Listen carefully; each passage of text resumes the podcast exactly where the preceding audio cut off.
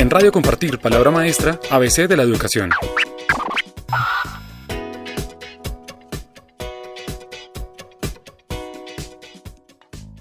En el día de hoy me encuentro con Santiago Chacón Matiz, egresado de la institución educativa Compartir Bochica en el año 2009.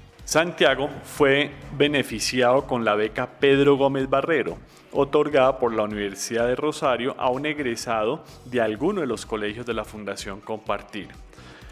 La Universidad de Rosario, mediante decreto rectoral número 1066 del 15 de julio de 2009, otorgó esta beca a lo que lleva el nombre de Pedro Gómez Barrero en razón a que don Pedro le, sirvió a la universidad como conciliario desde el año 1998 hasta el año 2009. Y esta fue la manera como la universidad eh, exaltó su labor por los esfuerzos realizados como dirigente cívico y empresarial al logro de un mejor país y de alguna manera por, consideración unánime la comunidad rosarista exaltó y reconoció la labor de don Pedro en esta beca. Entonces, Santiago, después de un proceso de selección entre varios egresados de los colegios Compartir, pues fue el beneficiario. Santiago, cuéntenos usted qué estudió y, un poco acerca de, esa experiencia de estar en la Universidad de Rosario. Hola Javier, bueno, muchas gracias por la invitación. Em, mi experiencia en la Universidad del Rosario fue algo muy bonito, fue algo que definitivamente me cambió la vida porque yo creo que inicialmente jamás había considerado poder llegar a la Universidad del Rosario, pues digamos por lo que implica mantenerse en la universidad a nivel económico. Yo en el 2009, finalizando, pues estuve pensando con mi familia eh, qué podíamos hacer para ingresar a la educación superior. Claramente era una decisión de ellos apoyarme para entrar a una institución de educación superior y poder estudiar, continuar mis estudios, los cuales en ese momento eh, quería que fueran relacionados con ingeniería civil me interesaba mucho eh, apoyar de alguna manera el desarrollo del país y en ese momento consideraba que era muy bueno eh, haciendo cosas que fueran tangibles.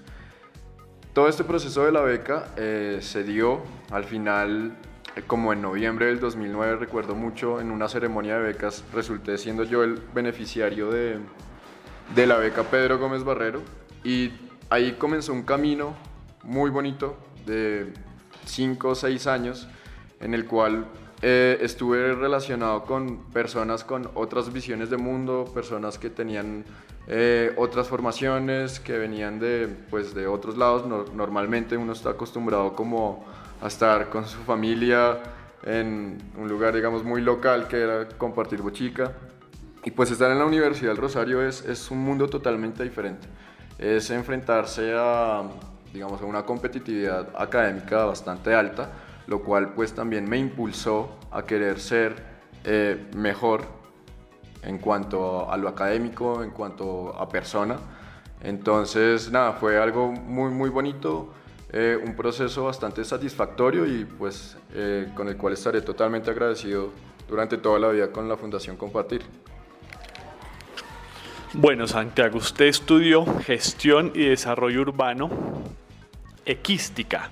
Cuéntenos un poco de qué se trata esa carrera que es muy reciente, realmente no, yo no había escuchado de, esta facultad y, cuéntenos eh, qué hace un, un, gestor y un desarrollador urbano ya en el ámbito profesional. Sí, gestión y desarrollo urbanos, Javier, es una carrera muy nueva en la Universidad del Rosario, es el único pregrado que existe en el país relacionado con, con el desarrollo urbano. Un, gestor urbano eh, se dedica a todo lo que tiene que ver con planificación y gestión de suelo para el desarrollo de las ciudades. Eh, tiene que ver con un componente ambiental, un componente económico y un componente social. Eh, básicamente, nosotros somos tomadores de decisiones y sabemos que una decisión implica eh, cambiarle la vida a muchas personas en un territorio porque pues hay que tener en cuenta eh, los tres componentes. Entonces, en la parte ambiental, si queremos que una ciudad sea ambientalmente sostenible, eh, hay que mejorar sus condiciones y proteger sus valores y sus elementos ambientales. En la parte económica, pues claramente las ciudades necesitan salir adelante, ser competitivas, entonces hay que tomar decisiones que lleven a que la ciudad pueda ser competitiva a nivel nacional e internacional. Y a nivel social pues tiene que ser equitativa, ¿sí? No podemos dejar de lado que nosotros, las personas, somos los que vivimos y habitamos las ciudades, entonces en ese sentido hay que tomar decisiones que nos lleven a aumentar nuestra calidad de vida. Entonces un gestor urbano se desempeña en mejorar los entornos urbanos, en tomar las decisiones acertadas a través de un proceso lógico y coherente, apoyados en sistemas de información, en análisis cuantitativos, cualitativos, y pues en últimas lo que un gestor urbano siempre quiere es buscar solucionar un problema, un fenómeno urbano, y nada, mejorar y aumentar la calidad de vida. Bueno, usted me decía hace un rato que ha tenido algo de experiencia laboral. ¿Por qué no nos cuenta un poquito acerca del desempeño ya dentro de esas prácticas que usted viene desarrollando en la universidad? Sí, eh, ya en este momento he logrado estar en el proceso de elaboración de varios planes de ordenamiento territorial.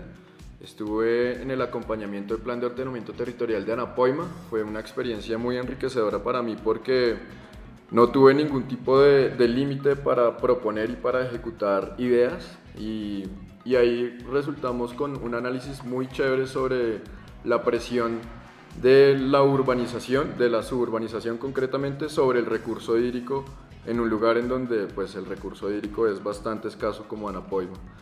Después logré entrar, vincularme a una oficina eh, para trabajar 11 planes de ordenamiento territorial en la región de La Mojana la cual es una zona bastante afectada por los fenómenos naturales, eh, de, concretamente del fenómeno de la niña y el fenómeno del niño.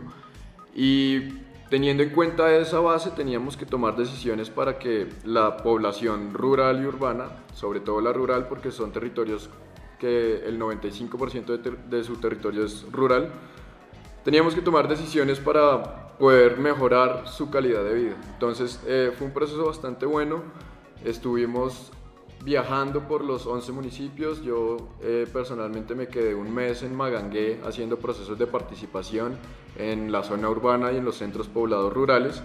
Y ahí uno se enfrenta a diferentes realidades en el país. Uno se da cuenta que necesita de verdad ayudar a las demás personas porque están en una condición de vulnerabilidad que lo amerita. Eh, después de ese proceso que fue muy bonito, entré a participar como, como apoyo en el plan de ordenamiento territorial de Cúcuta. Y también fue una experiencia muy, muy enriquecedora y muy, muy productiva porque pues Cúcuta es una ciudad que está en crecimiento y ahorita está en un contexto eh, con el tema de la diáspora venezolana en el cual pues hay que tomar decisiones acertadas para pues, que su ordenamiento territorial urbano y rural eh, llegue a un punto en el que no, a un punto de equilibrio y, que no comiencen a haber presiones, sobre todo sociales, que, que deriven en situaciones de pobreza. Ya para terminar un poco, ¿cuál es su posición frente, digamos, a todo el tema de, del cuidado del medio ambiente, llámese humedales, reservas, eh, todo esto que está, digamos, alrededor de las ciudades? frente también a la, pues, al desarrollo de la ciudad. ¿Cómo, cómo se contrapone, digamos, eh, la protección a la naturaleza, pero también siendo consciente de que la ciudad debe desarrollarse? Un poco cuál es su opinión al respecto. Bueno, frente a eso es claro que las ciudades en ningún momento van a dejar de expandirse. Eh, tenemos unos procesos urbanos eh, que están en constante crecimiento en diferente medida en diferentes ciudades. Bogotá, por ejemplo, que es una ciudad principal, tiene un crecimiento bastante acelerado y hay una presión constante sobre sus elementos ambientales. Entonces, no, no podemos desconocer el valor ambiental de esos elementos. Eh, yo creo que sí hay que, que protegerlos a toda costa porque son los que nos ayudan a mantener un equilibrio urbano.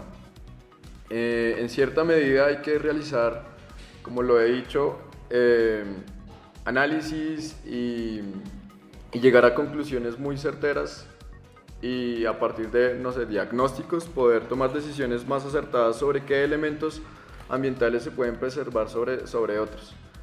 Eh, humedales, cerros ambientales, arborización, todo lo que pueda ser verde, además de, de aportar en, pues, en reducción de emisiones de carbono, pues también nos ayuda a mejorar, por ejemplo, temas de, de calentamiento urbano eh, de temperaturas. ¿sí? No es lo mismo una calle que no tiene ningún árbol, donde, donde las temperaturas a mediodía pueden ascender hasta los 33, 40 grados centígrados, a una calle que tiene un árbol grande que puede generar una sombra y puede bajar el 50% de, de, la temperatura. Entonces realmente yo sí creo que la preservación, la conservación de los elementos ambientales es muy importante en, en las ciudades y no podemos dejar de desconocer ese valor.